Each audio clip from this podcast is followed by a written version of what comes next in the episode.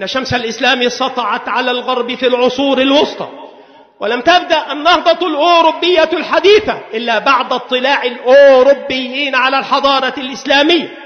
كما أن الترجمات عن العربية كانت المصدر الوحيد للتدريس في جامعات أوروبا نحو ستة قرون. ويمكن القول إن تأثير المسلمين في بعض العلوم كعلم الطب مثلا دام إلى زمن متأخر جدا. بقيت كتب ابن سينا تدرس في جامعة مونبلييه بفرنسا إلى أواخر القرن التاسع عشر.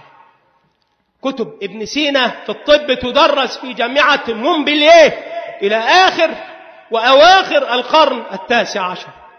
وماذا بعد شهادة جوستاف لوبون الذي تمنى لو أن العرب استولوا على فرنسا لتغدو باريس مثل قرطبة في إسبانيا؟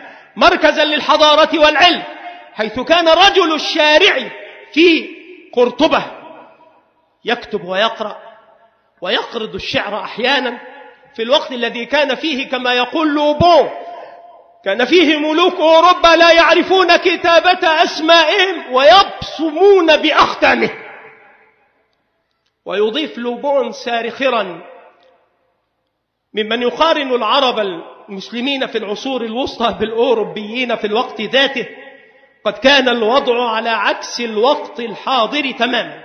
العرب هم المتحضرون والأوروبيون هم المتأخرون ولا أدل على ذلك من أننا نسمي تاريخ أوروبا في ذلك الوقت العصور المظلمة. هذا كلامه إن عصور أوروبا الوسطى. عصور مظلمة يقينا.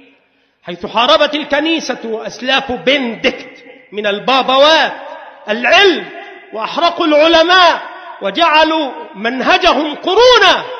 الجهل رأس العبادة والقذارة من الإيمان.